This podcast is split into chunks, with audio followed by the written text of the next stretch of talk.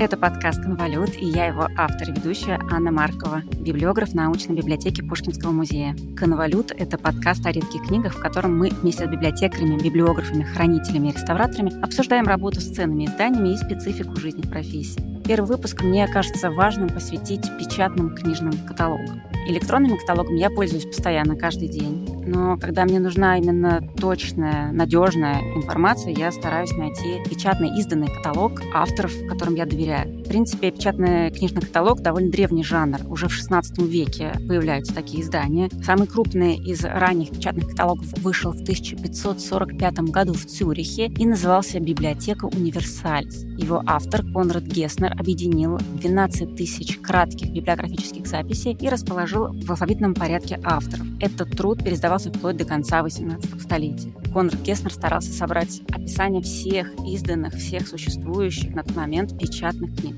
С XVI века и до настоящего времени, конечно, этот жанр сильно развился. Каталоги частных коллекций, каталоги книжных государственных коллекций, каталоги книжных выставок, аукционов, книжный печатный каталог как способ отразить результаты научного исследования. И, казалось бы, когда машиночитаемая каталогизация и электронные каталоги крепились в государственных книгохранилищах, то потребность в печатных каталогах должна вроде была отпасть. Но почему-то не отпала. Почему-то печатные каталоги продолжают выпускаться. И давайте попробуем в этом разобраться. Я пригласила двух людей, которые хорошо разбираются в этой теме, потому что не только любят сами читать печатные книжные каталоги, но и создавали их как авторы, составители и как научные редакторы. Итак, сегодня со мной в студии Ирина Леонидовна Великодная, кандидат филологических наук, доцент факультета искусств МГУ имени Ломоносова, заместитель заведующего отделом редких книг и рукописи в научной библиотеке МГУ. И Виктория Станиславовна Козловская, эксперт по печатным материалам Министерства культуры, председатель клуба библиофилов Бероновой конюшни, в прошлом руководитель отдела книжных фондов и научной библиотеки Всероссийского музея Пушкина в Петербурге. Ирина Леонидовна, Виктория, здравствуйте. Здравствуйте. здравствуйте. Я очень рада пригласить вас на выпуск э, подкаста, посвященному каталогам книг, именно бумажным каталогам книг, потому что знаю, что вы регулярно такие каталоги читаете, сами над такими каталогами работаете. И первый вопрос, который я хотела бы вам задать, как вы думаете, почему еще нужно выпускать бумажные каталоги книг, несмотря на то, что в каждом учреждении, где есть книжные коллекции, они так или иначе описываются в электронном варианте? Спасибо большое за вопрос. Для меня он, с одной стороны, нормальный, с другой стороны, странный, потому что я считаю, что без бумажных каталогов вообще невозможна жизнь. А с другой стороны, не все в наших огромных книгохранилищах, особенно вот, допустим, в таком, как работаю я, научной библиотекой МГУ, отдел редких книг и рукописей, все описано в электронном виде. И поскольку одно дело описано все подряд, а другое дело каталог, который требует какой-то там тематики, либо какого-то персоне, кому он принадлежал и так далее. Это шкатулочка внутри огромного-огромного фонда. Поэтому, как читатель каталогов, я считаю, что один из лучших жанров на Земле — это все. И художественная литература, и детективный роман, и приключенческая история, и какие-то мемуаристики. Туда собрано столько всего разного. И читаю каталоги действительно с большим удовольствием. И думаю, что без них них вообще жизнь библиотечная, научная невозможна. Они все-таки очень сильно упорядочивают как поиск, так и методику исследований, все что угодно. Спасибо. Для меня бумажный каталог отличается от электронного. В первую очередь, я думаю, степенью включенности и ответственности тех, кто занимается подготовкой этого каталога. Все, что находится в виртуальном пространстве, это такое очень зыбкое. Оно сегодня есть, завтра мы это поменяли. Возможно, можно проследить какие-то следы да, вот этих перемен, но это достаточно сложно. А то, что вышло из печати, написано пером и не вырубишь топором. И там еще указаны фамилии тех, кто написал. Да, и там есть персональная ответственность тех, кто в это выкладывался. Вот это первый аспект, который для меня самый существенный. Поэтому каким бы ни был электронный каталог, я за электронные каталоги двумя руками. Это удобно для поиска, это довольно быстро, это возможность найти из любой точки земного шара да, что-то. Но бумажный каталог все-таки вещь, заслуживающая для меня гораздо большей степени доверия чем любой электронный каталог. Читая запись электронного каталога, я понимаю, что там могут быть ошибки, я к ним отношусь заранее снисходительно, потому что я понимаю, что это такой быстрый вариант быстрой записи. И более того, электронный каталог, он же постоянно редактируется. Да, это да, это, это и есть финальная вот, версия. Да, это и есть такой как бы постоянный черновик, да, некий такой дневник, вот, я не знаю, там, некого собрания. А бумажный каталог — это все таки подготовленный каталог, это каталог, э, который продуман, в который отобрано именно то, что планировалось описать, ведь вопрос отбора тоже очень очень существенное. Вот Ирина Леонидовна как рассказала об этом. Ну, тут действительно мера ответственности очень высока. Да. И как-то у нас есть такое благоговение перед книжными вещами. И когда ты уже э, буквально ну, сдаешь печать до последнего, ты же понимаешь, что ты делаешь, это просто мороз по коже. И с другой стороны, если эти каталоги идут уже вторым изданием, редко вы, мы с вами, наверное, видели каталоги, которые выпускались там третьим или четвертым. А вот если второе издание, то ты понимаешь, что значит точно совершенно что-то такое существенно там добавлено, исправлено, внесено, и понимаешь, что это уже вот окончательный вариант, и спасибо составителям, что они предпринимают эту историю. Давайте попробуем составить такой, ну, как бы перечень, какие вообще бывают бумажные каталоги. Я вот перед э, нашей встречей подумала на эту тему. Мы как бы постоянно работаем с такого рода изданиями. Каталоги бывают такие, где описаны именно издания, издания или только экземпляры. Именно на этом фокус. Каталоги сводные, в составлении которых участвует значительное количество библиотек, или каталоги отдельных коллекций государственных или частных. Но самое интересное это когда происходит какие-то пересечения этих параметров в одном каталоге. Например, каталог частной коллекции, которая когда-то вошла в состав государственного собрания. И этот каталог частной коллекции, как бы выпущенный государственным учреждением, наверное, будет отличаться от э, каталога частной коллекции, которая сегодня в руках своего владельца сосредоточена. Может быть, подача материала разная, разное. Может быть, не будет той теплоты, которую имеет библиофил, владея этими книгами сейчас сегодня. Может быть, я упустила какие-то, бывают еще разновидности книжных каталогов. Мне кажется, что тут вы соединяете такие две немножко для меня разные, может быть, вещи. Есть для меня сводные каталоги и каталоги частных коллекций, да, там, либо каких-то отдельных коллекций. И внутри них я для себя подразделяю, наверное, один такой как бы подвид этого жанра аннотированный каталог и ненотированный каталог. А уже дальше мы можем говорить аннотированный каталог частной коллекции. Сводный каталог всегда аннотируется, собственно говоря. И э, для меня сейчас как раз такая, мне кажется, немножко неразбериха в умах и моих коллег, и всех, кто вот этим занимается, потому что такой поток идет хороших и плохих э, изданных э, печатных каталогов на разные коллекции, где люди просто-напросто путают указатель, библиографический указатель, пишут указатель справочник, каталог указатель. Для меня каталог всегда указатель, и каталог всегда справочник. И когда через дефис идут эти два слова, они как бы невольно вводят тебя в заблуждение. Ну, не меня, так сказать, а постороннего, может быть, там, читателя менее опытного. Но это действительно так. Есть сводный каталог, который делается и составляется как бы такой государевая программа, и работает над этим огромное количество людей, огромное количество умов из э, государственных хранилищ и делают такую фантастическую совершенно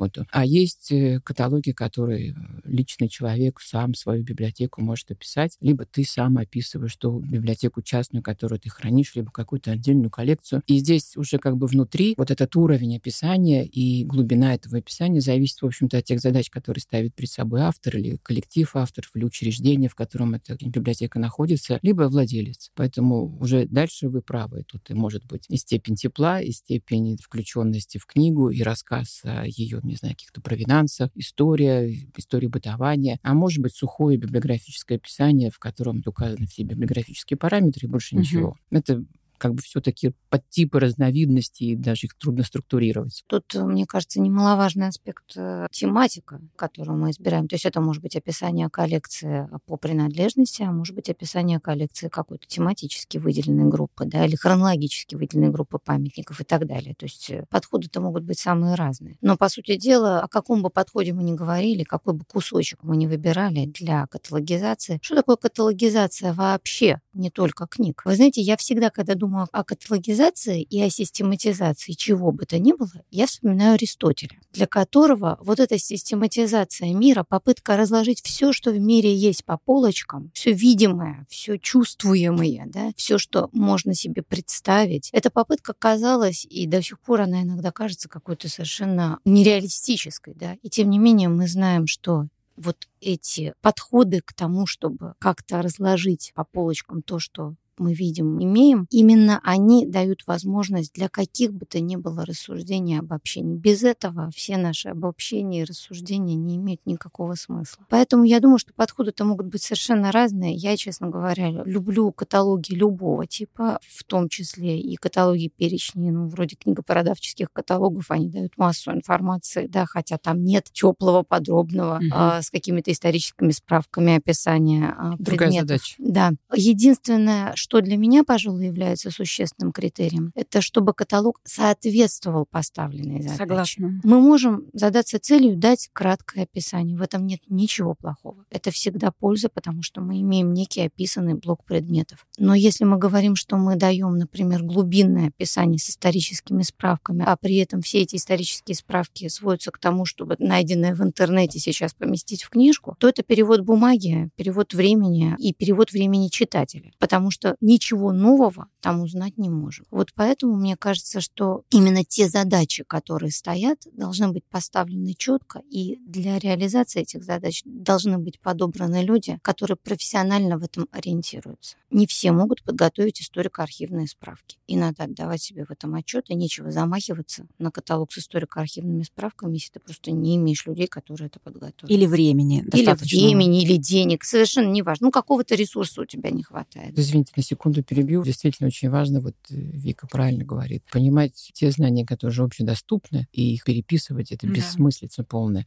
И нужен вот именно еще такой какой-то ум, который должен не увлекаться э, таким самолюбованием mm-hmm. и писать все подряд, что только по этому поводу думаю, а очень строго просто там в вступительной статье обозначить, что здесь и здесь вот говорится только об этом, об этом, об этом. Все. И тогда человек уже, прочитав вступительное слово, понимает, что в этом каталоге ты находишь строго вот эти знания, а все предыдущее было в интернете, там, в предыдущих исследованиях и так далее. Вот сейчас мне пришла в голову, знаете, как мысль, как раз вот Ирина Леонидовна вы говорили, да, вот о, о том, что во вступительной статье. Почему-то вдруг я вспомнила, что вначале мы говорили вот об этой теплоте и прочем. Наверное, еще каталог может быть абсолютно личным творением, творением собирателя. И этот собиратель может привлекать э, каких-то людей к э, работе над этим каталогом. Но в этом случае та теплота, о которой, Анна, вы говорили, это особенное свойство этого каталога. Это не необходимость, это его особенное свойство. И в этом случае каталог приобретает еще такие какие-то, я бы сказала, персонифицированные и даже иногда художественные черты. Ну, чуть-чуть переходит да, в жанр художественной он литературы. переходит из жанра систематизации уже в жанр индивидуально окрашенного. Виктория, вот вы сейчас говорите, мне кажется, вы какой-то конкретный каталог представляете. Я вообще много конкретных каталогов представляю, потому что такая тема, на самом деле, огромная. Что сейчас, например, вспоминала каталог Ульянинского. Ну да, это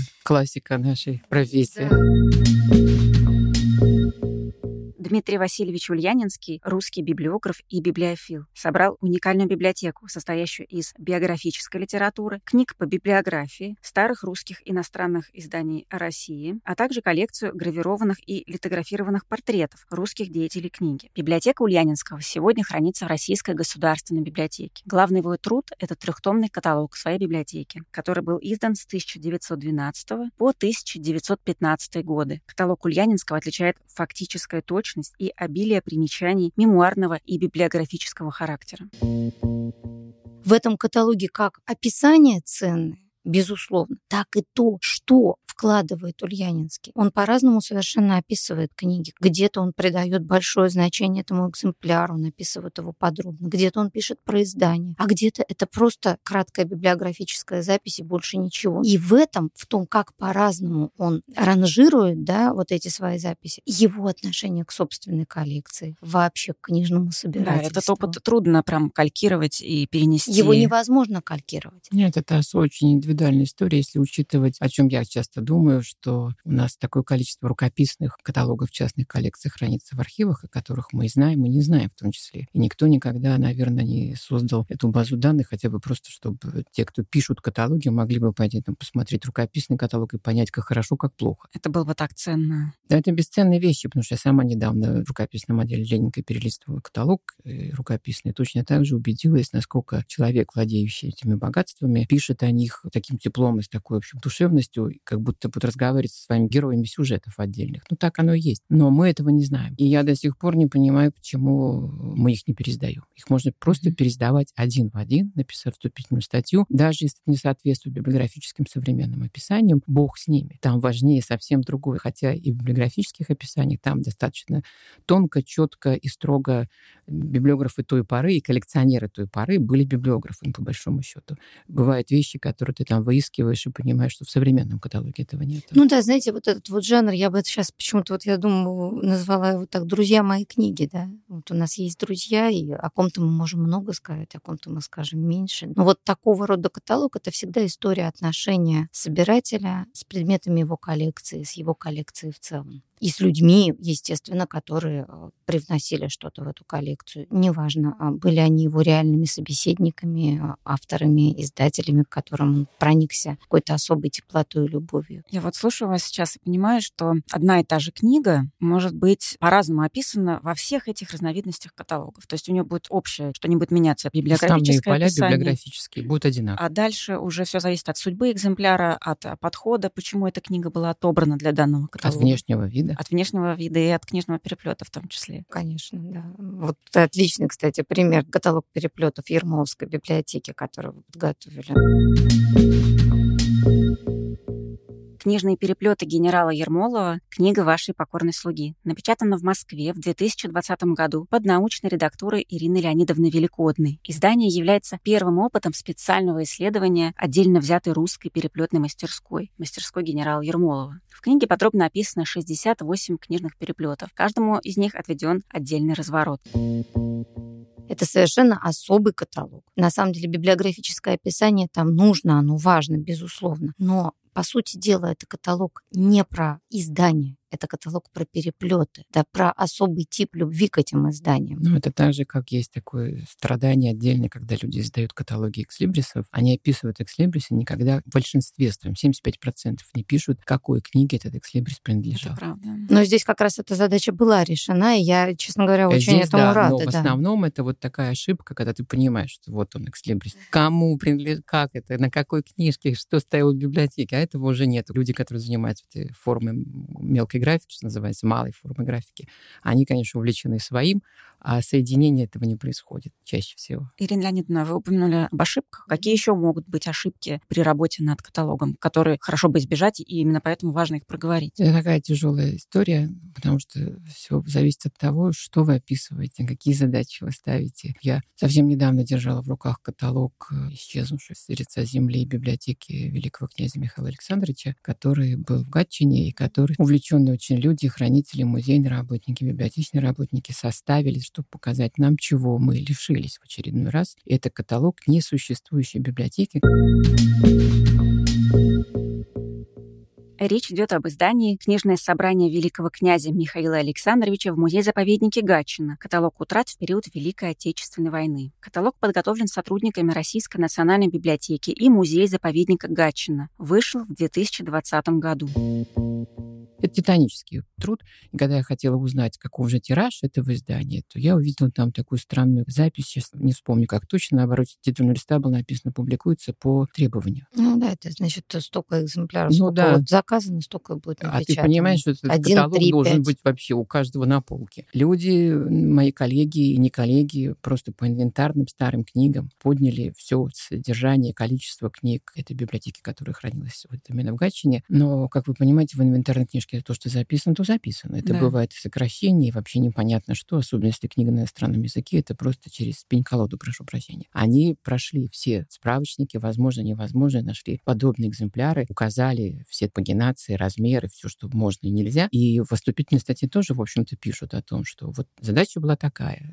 Понятно, что может быть море ошибок, потому что реальных книг, реальных экземпляров, принадлежащих Михаилу Александровичу, третьему сыну, последнему, самому младшему сыну Александра Третьего, не видели. Это реконструкция. Это даже не реконструкция, потому что реконструкция это как-то немножко в нашем понятии другое. Да? Реконструкция это когда на разных полках у нас лежат эти книжки в разных местах. Мы их собираем, и вдруг из разных хранилищ стекаются, но книги реальные. Ты ее берешь в руку, ты ее описываешь, ты видишь, видишь пометы, какие-то владельческие знаки, а здесь этого ничего нету. Это просто ну, такое облако тумана. Ну, я бы сказала, это просто такая была поставлена именно историческая задача. Да, важная да? историческая задача, где очень еще в подробно в выступительной статье рассказывается, в принципе, о том, как эта библиотека из Гатчины уходила в Великую Отечественную войну, как это все сложилось, и чего мы потеряли. Там названы ферические совершенно цифры, и мы понимаем, это вот к вопросу о том, что мы потеряли в виде книг. Мы никогда об этом не говорим, что никто не посчитал этого количества, никто не понимает, сколько было продано книг в разные периоды нашей истории. Я не говорю даже о Второй мировой войне, это самые большие были утраты такие. Ну, еще есть такие утраты наши, современные, советской эпохи, когда было просто бездумно списано что-то, куда-то передано и ушло и так далее. И я возвращаюсь к вашему вопросу, ошибки. Ошибки эти для меня последний такой важный, конечно, приметы времени описание то, чем вы, собственно, занимаетесь, описание переплета, поскольку здесь совсем у нас мало терминологии, совсем мало возможностей правильно описывать переплет. И мне кажется, что это должна быть какая-то проведена такая специальная работа, чтобы все в каком-то едином ракурсе работали. С другой стороны, очень часто я вижу такие вещи, когда считается, что ну, каталог — это такой справочный инструмент, его читают специалисты, поэтому очень многие вещи можно просто сократить. И когда Ужасно, ты открываешь да. каталог и читаешь, когда написано Пер, быр, бум.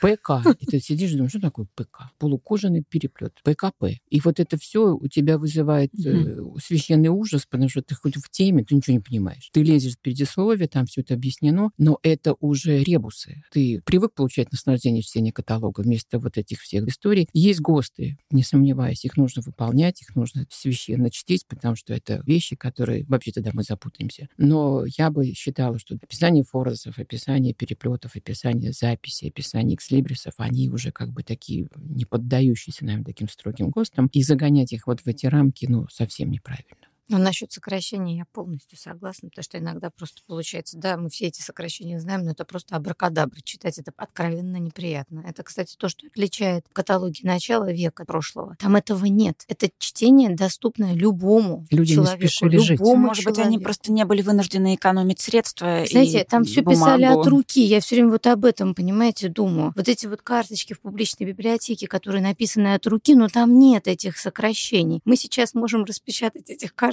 там, понимаете, 100, и все равно городим эти безумные сокращения. Сокращение должно произойти в голове до того, как ты перенесешь текст на бумагу. Тогда из этого текста уйдет просто лишнее. Оттуда уйдут лишние слова, и останется только Да. то, что необходимо. И не придется сокращать эти лишние слова, которые повторяются 38 раз. И все а будет очень просто. возвращаясь еще раз, прошу прощения, пока помню к предыдущему, это вот как раз написание вступительных всяких сопроводительных Мгм. материалов, которые иногда, ну, просто за душу берут. Люди переписывают все про владельца, хотя это человек известный, все про него понятно. Ну, иногда статью из Википедии просто Да. берут и переписывают, непонятно И для зачем. меня, конечно, является... Я такой полувосточный читатель каталогов, я его начинаю читать с конца, и поэтому количество указателей в каталоге для меня показатель высокого класса каталога.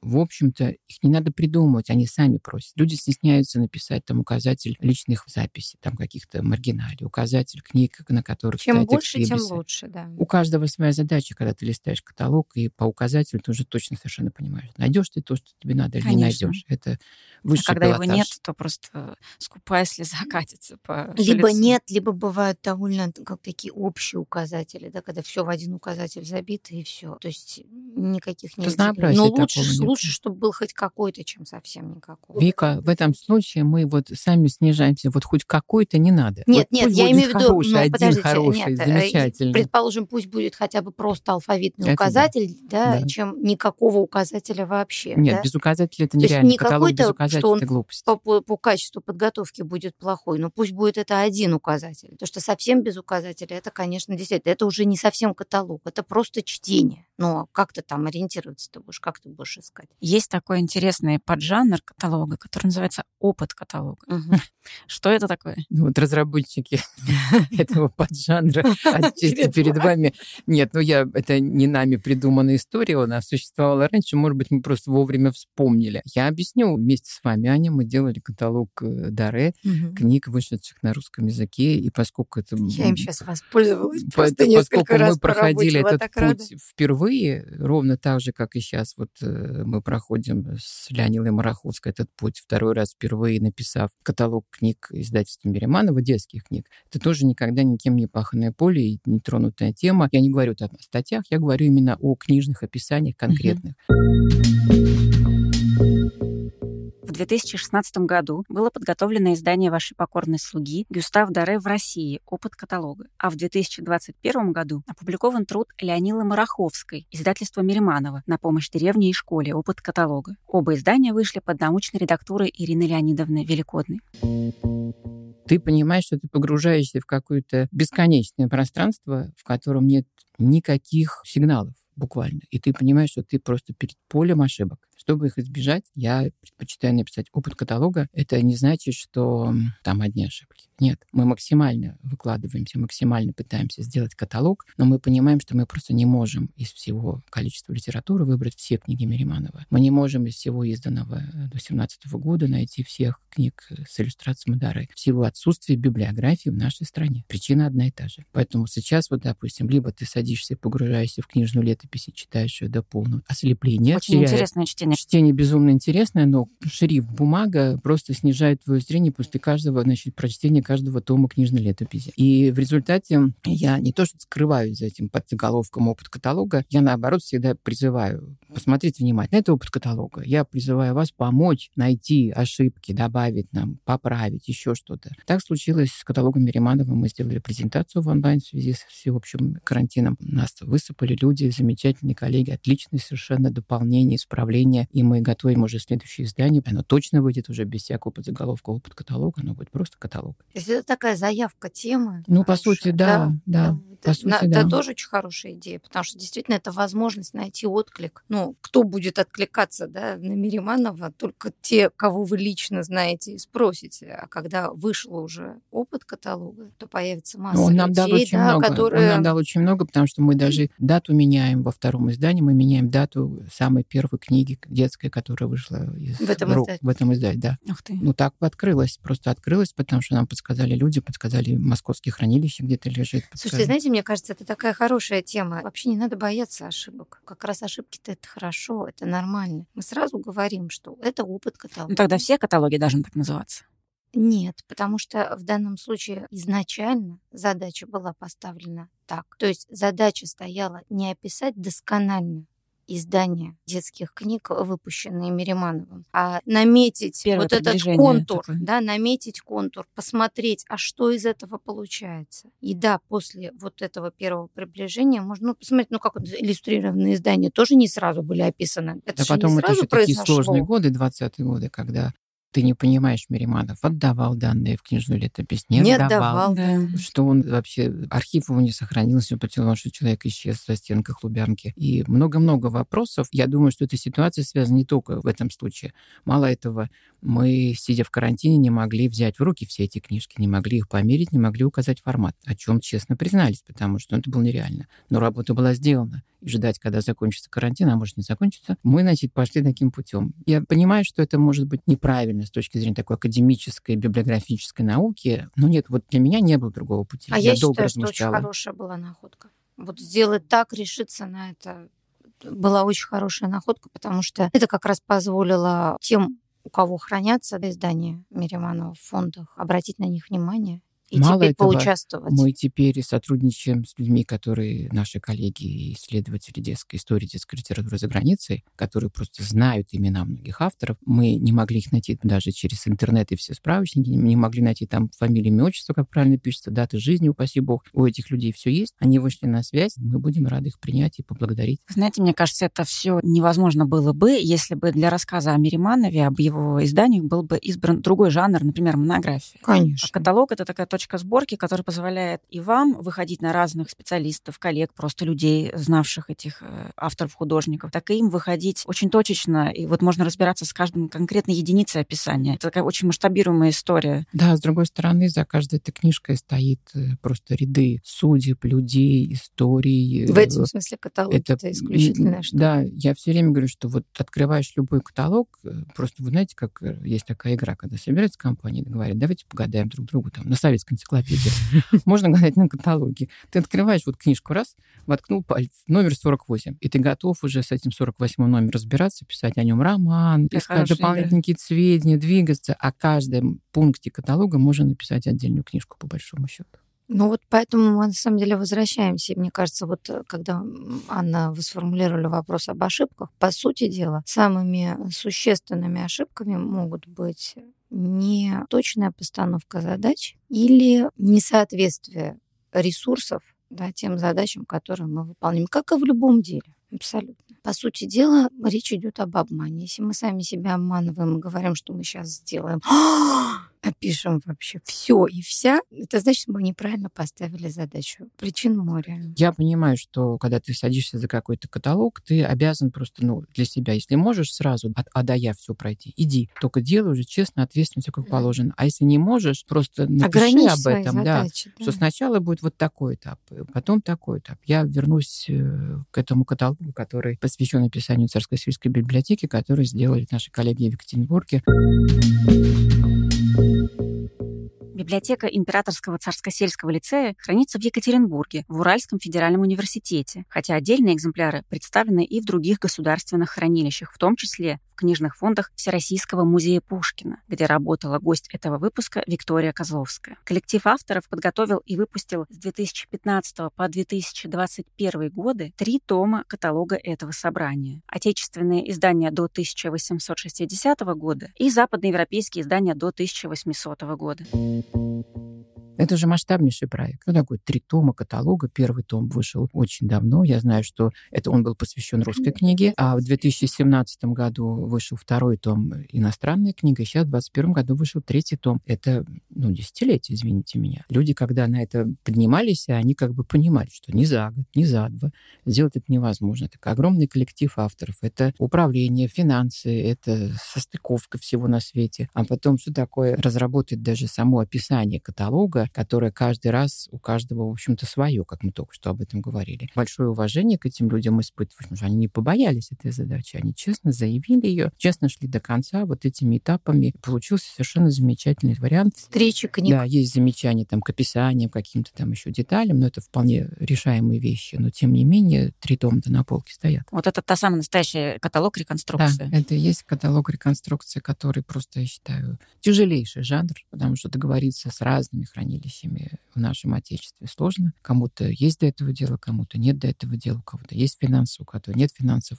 Очень много внутри таких составляющих историй. Да иногда просто людей нет, которые в состоянии Это да, подготовить описание. Это самая большая наша боль, отсутствие профессиональных людей, которые могли бы сразу вот увлечься идеей, погрузиться и понимать, что от них хотят и куда мы вместе в этом корабле плывем. Продолжая говорить об ошибках, я, например, боюсь сама совершить ошибку, когда вступаю вступая в такое зыбкое поле. Есть страницы с типографским текстом, которые могут быть нумерованными или не нумерованными. Например, лист, а до него авантитул. С одной строкой текста он не нумерован, но мы его считаем в квадратных скобках. Но перед этим авантитулом, например, может быть еще один лист белый, который может быть или добавлен переплетчиком, тогда он не входит, разумеется, в пагинацию издания, или же он может быть не добавлен переплетчиком, а поставлен на это место самим типографом. И ты это видишь, просто анализируя бумагу, водяные знаки, ну, вообще ее устройство. Это для тебя совершенно очевидно. Ты начинаешь смотреть в описании экземпляра в других библиотеках и понимаешь, что у них-то он может быть и отсутствовать по разным причинам. Они могли его не описать. Описывать ненумерованные листы, где нет текста. Надо это, не надо. Вводя эту новую единицу, даже ну, два в квадратных скобках, в описании, не сделаю ли я ошибку для тех, кто будет потом Мне смотреть кажется, и не смогут. написать об этом в вступительной статье. Нет, Указать, я тоже считаю, что все, что внутри не книги, надо, все, что внутри книги должно вот быть это, посчитано и описано. Опять же, понимаете, мы не знаем, почему типограф приплел этот отдельный лист белый. Может быть, он его сделал специально для того, чтобы там это был тираж 100 экземпляров, и автор будет писать всем автограф или там рассылочные надписи. Хорошая идея, кстати. Ну, почему нет? Ну, когда вот ты просматриваешь много-много экземпляров, пережил в руках, ты понимаешь, что такой экземпляр может быть уникален. Мы никогда же не можем сравнить тот экземпляр, который мы описываем, со всеми другими. Мы по сводным каталогам можем перепроверить, но, опять же, это до 1825 года не до конца еще алфавита.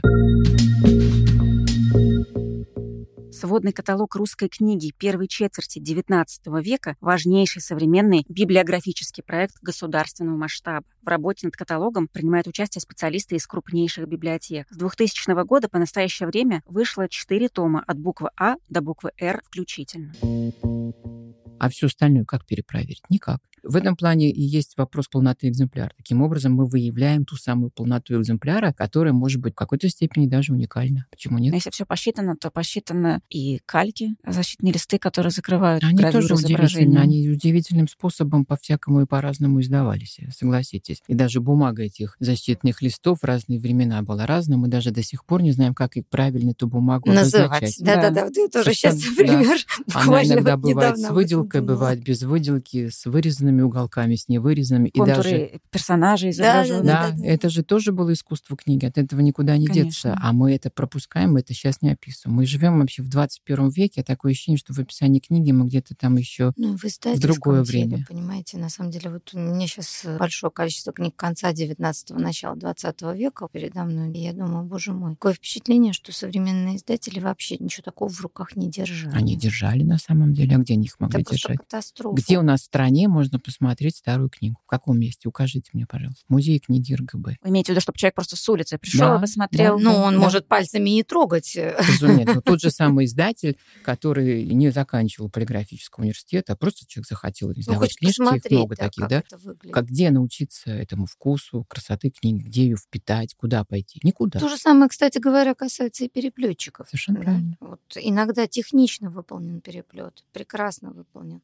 Ну, такое впечатление, что человек вот никогда ничего не держал в руках. Вот действительно. Да, сочетание цветов, понимание вообще стиля, выверенности всего. Иногда вот это, это прямо же видно. так, да, просто до слез. Ну, может быть, именно здесь э, хранители книг, э, библиотекари, библиографы должны немножко выйти из своих вот рабочих мест и как-то пойти навстречу, а, придумать эти случае, формы. В этом случае есть один, наверное, самый такой распространенный вековой способ делать выставки книжные. Мы их перестали делать. Ну, мне в музее сказали, кому нужны ваши книжные выставки? Откровенно совершенно. Мне это было сказано администрацией музея. А с другой стороны, Зачем это надо? их делать сложно. Их делать сложно Очень. на самом деле. Но это искусство было, мы его не то чтобы утратили, мы просто так что-то забыли немножко. А на самом деле мы недавно совершенно стали описывать грамотно, допустим, те же самые защитные листы, те же самые лисы, и что такое лисе, кто его плел, как оно вплеталось в книжку, из чего оно сделалось. Это же можно отдельно делать, в общем-то, выставку, начиная от технологии, от появления первого лисе вообще в книжной культуре, и заканчивая современными там какими-то историческими штучками. Но где эти люди? Где эти пространства, где мы можем это сделать? И не каждый библиограф экспозиционер. Их нет вообще. Это в музеях есть люди, которые экспозиционируют. В библиотеках таких людей нету. Это нагрузка для сотрудника отдела редких книг, либо, так сказать, для выставочного. Там нет экспозиционерного, экспозиционерного отдела. Есть выставочный отдел, которым ты из Швеции, Греции, все на свете. Это профессионально неправильно. Мне кажется, что именно книжный переплет — это тот объект, который, может быть, гораздо легче экспонировать, чем любой другой элемент книги, ну, кроме, может быть, иллюстрации, потому что он даже чисто визуально сразу человек может войти и посмотреть на витрину, и там могут быть уже сразу разные цвета, это какой-то объект объемный, там есть и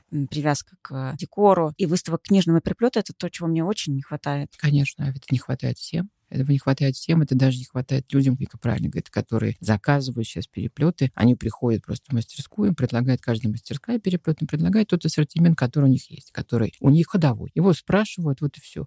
А у человека, может быть, совершенно другие вкусы, может быть, вообще ничего не знает об этом. А выбрать ему не из чего. Из того ассортимента, который предлагают современные переплетчики, они все разные и с очень разной подготовкой, с очень разными эстетическими данными. Поэтому, увы, ах, прошло, слава богу, то время, когда называли этот переплет мебелью, когда такие делали, пухлые такие были, знаете, в 90-е годы такие толстенькие переплетики, так бы прям только ножек не хватало, и можно было уже поставить на стол. Но это была мода э, людей, которые жили в 90-е годы и скупали эти книги ради каких-то своих там интересов. Это проблема. Это проблема, на самом деле, я думаю, что вообще, наверное, в Петербурге и в Москве нет ни одной галереи книжной. У нас есть название книжной галереи, но это просто как бы красивый какой-нибудь книжный магазин, который называется книжной галереей. А чтобы это была книжная галерея, которая занималась бы книжными выставками, этого нет. Это, к сожалению. Очень печально, но с другой стороны, Перспективно. Это перспективно, да. Отличная идея. Я надеюсь, что кто-нибудь из наших слушателей зацепится за эту мысль и сможет это развить. Мы готовы всем помочь. Чего еще не хватает? Вот хотелось бы, чтобы было, но нет. Нет образования. Образование... Нет образования. Я бы сказала так, существуют какие-то разрозненные отдельные курсы, да. Один ты можешь прослушать в одном месте, другой в другом, но, конечно, образование в области истории книги у нас на сегодняшний день нет. Поэтому нет профессиональных людей, которые грамотно пишут, ну, больше Нет запроса на эту профессию. Ну, это опять-таки это веяние времени. Не, ну, это так же, как история с институтом кураторов, институтом экспертов. С каждый второй теперь эксперт и куратор. И тут деваться некуда. Слово эксперт, оно просто совершенно обесценено. И когда ко мне даже, прошу прощения, там за личные примеры приходят и приносят книгу, где уже экспертиза написана, и просят mm-hmm. перепроверить. Я говорю, на основании чего я должна перепроверять, значит, коллегу. А потом говорят, ну вы же прочитаете. Я читаю, получается, что да, там, ну, автограф Державина. К автографу имеет никакого отношения. Держи минуту. А я говорю, вы имеете, что вы от меня хотите? Мы хотим, чтобы вы написали экспертизу. Я говорю, я могу написать только экспертизу на экспертизу. И очень отрицательно. Но кому это надо? Вам это надо? Нет. И ты понимаешь, что ты в каком-то находишься в таком замкнутом круге, кто-то для тебя сделал профессиональную работу, ты должен, значит, сделать работу над ошибками и потом еще сам доказать свой профессионализм. Это сложный очень момент такой, но, к сожалению, это, наверное, такое веяние тоже времени, когда такая эпоха,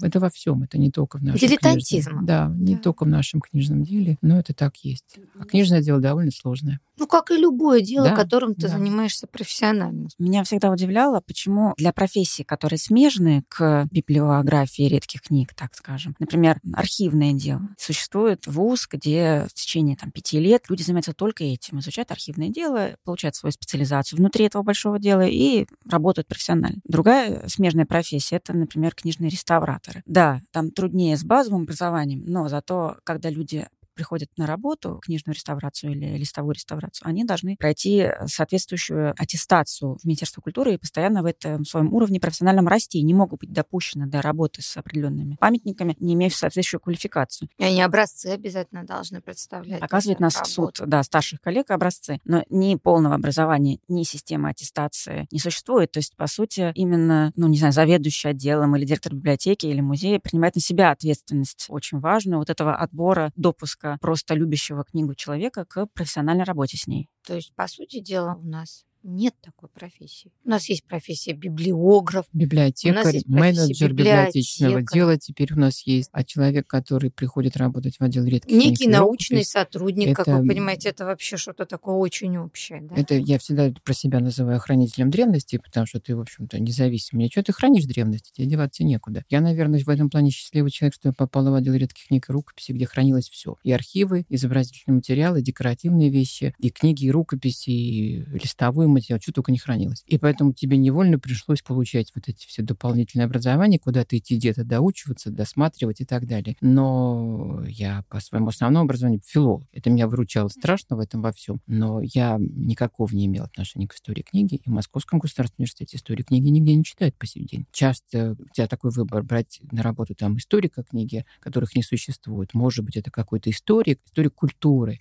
Да, но историк ты понимаешь, культуры. Вот именно что... книга в истории культуры. Но ты понимаешь, что ты ошибаешься, потому что этот человек э, не знает э, других вещей, он не так хорошо там знает языки, еще что-то. Это должно быть специализированная совершенно вещь, это должна быть какая, не знаю, там школа хранителей, еще что-то. Это должно быть какое-то отделение или там кафедра какая-нибудь. Раньше у нас была история книги кафедры на факультете журналистики. Она счастливо благополучно закрылась еще, по-моему, там в конце 70-х годов. Но она все равно готовила про другое людей. И это, конечно, безумно большое упущение. Это то, что, с чем мы сейчас сталкиваемся, когда, поскольку я член экспертного совета Российской государственной библиотеки, и который занимается вот книжными памятниками, то я просто вижу, как люди из регионов присылают разные описания книжных памятников, и хорошие, и плохие, и такие, и сякие, разные. И честь им и хвала, что они за это берутся, они это делают, потому что они хранят эти памятники, они обязаны их как-то э, классифицировать, но это дается им очень тяжело потому что на местах никто этому не учит. Приехать в Москву и получить там какой-то курс повышения квалификации — это деньги, это дополнительное финансирование для учреждений и тому подобное. И ты понимаешь, что это какой-то провал. Вот просто провал. Хотя есть и правила составления библиографического описания, которыми мы пользуемся, ну, аналог такого ГОСТа. Но держа перед собой только правила... Ну, это совсем другое. Невозможно. Есть, я часто сталкиваюсь с тем, бывая вот в разных командировках, что людям иногда даже очень тяжело определить рукопись это или печатный материал. Я прошу прощения, у меня не очень большой опыт общения с региональными библиотеками, но тем не менее были лекции, которые я читала. Я, честно говоря, ожидала, что поскольку слушатели это профессиональные сотрудники разных региональных библиотек, что, конечно, они, например, знают, что такое сводный каталог книги гражданской печати. А оказалось, нет. Речь идет о сводном каталоге русских книг гражданской печати XVIII века, который вышел в пяти томах с 1962 по 1967 год. Ключевой библиографический справочник по русской книге этого периода.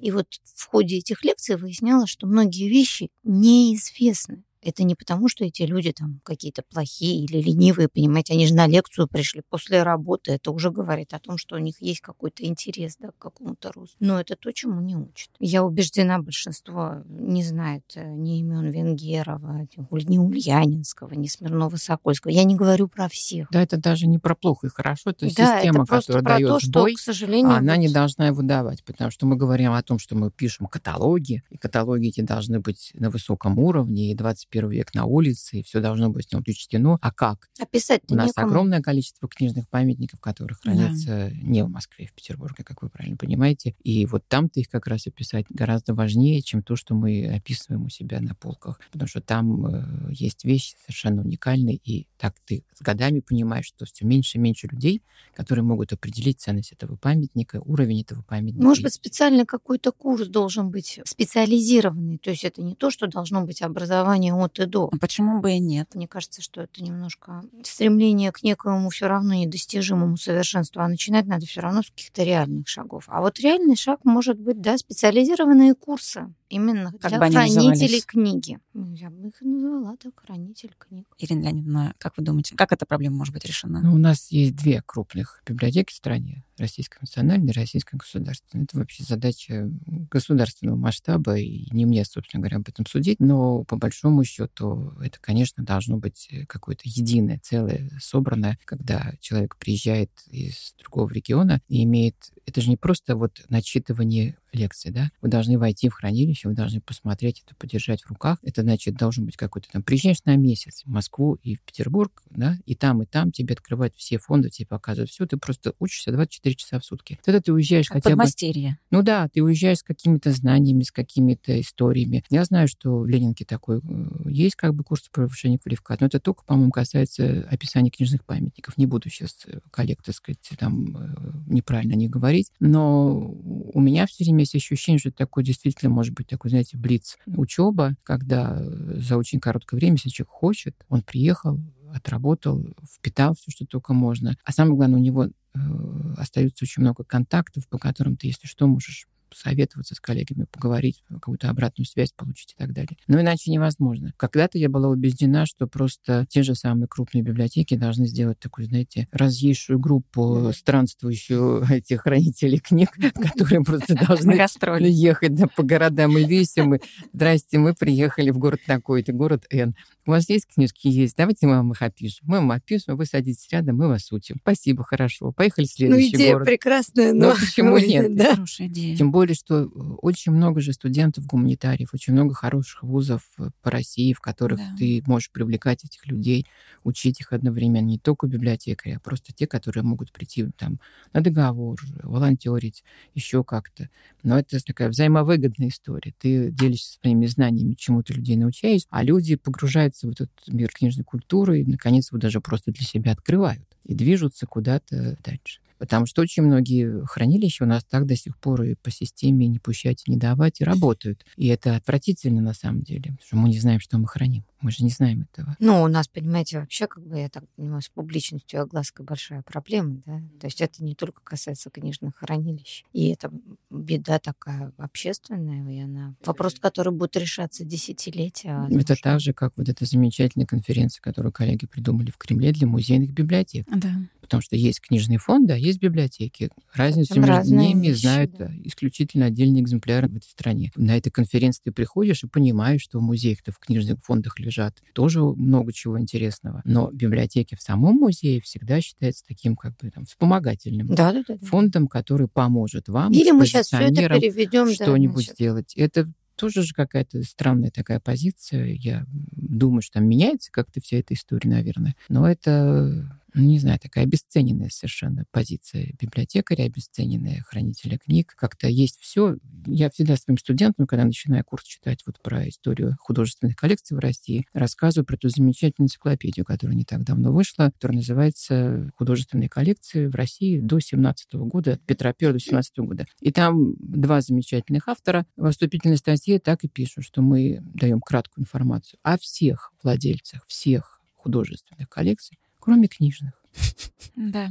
пока они были живы, этим двум авторам, я им задала вопрос, почему? Они говорят, потому что невозможно описать. Невозможно описать все книжные коллекции, которые были на территории России. Вдумайтесь. И при этом, при всем, наша профессия какая-то такая убогая, кому-то там мало известно. И чем мы тут занимаемся в этом разговоре, знаем только мы втроем. Мы прекрасно занимаемся вообще, на самом деле. Несомненно. Иной раз просто даже э, жалко, что ты не можешь что-то показать, рассказать, да? Нету пространства, в котором ты можешь Да, да, потому что на самом деле люди, которые приходят, я вот не помню, чтобы кто-то приходил, да, я показывала книги, рассказывала, и люди бы уходили соскучившись. Нет, это, это всегда имеет всегда эффект восторг. Вот эти...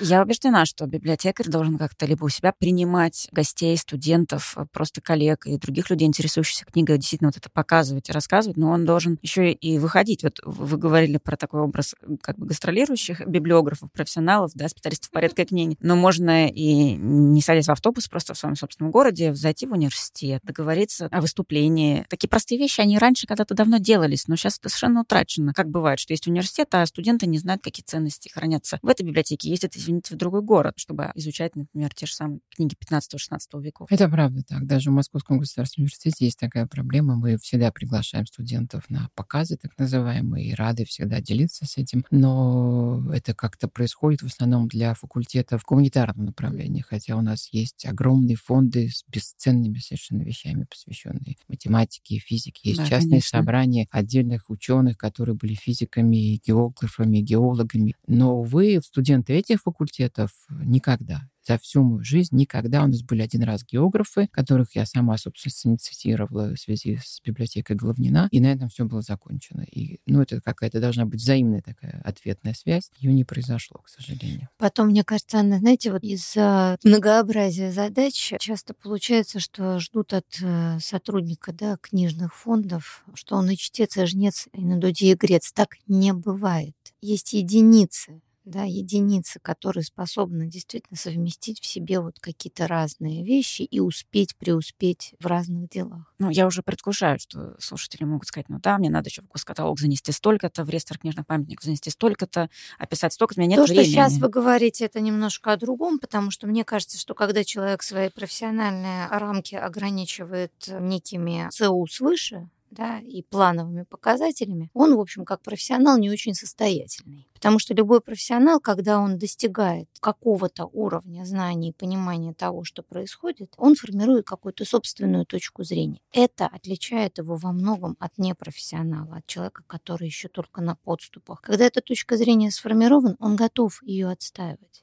В противном случае он перестает быть профессионалом, и он спускается вниз. Так что то, о чем вы говорите, ну да, Министерство культуры бесконечно спускает какие-то новые разнарядки, которые ничего общего не имеют с реальной жизнью книги, библиографа рядом с этой книгой, с тем, как эти книги хранятся на полках и так далее. Но если человек, который занимается профессиональной какой-то деятельностью, при этом будет исключительно слушать, что ему говорят свыше, и рапортовать, он профессионалом быть перестает. Невозможно по-другому. Вот я в ваших словах э, слышу такой призыв просто быть смелее.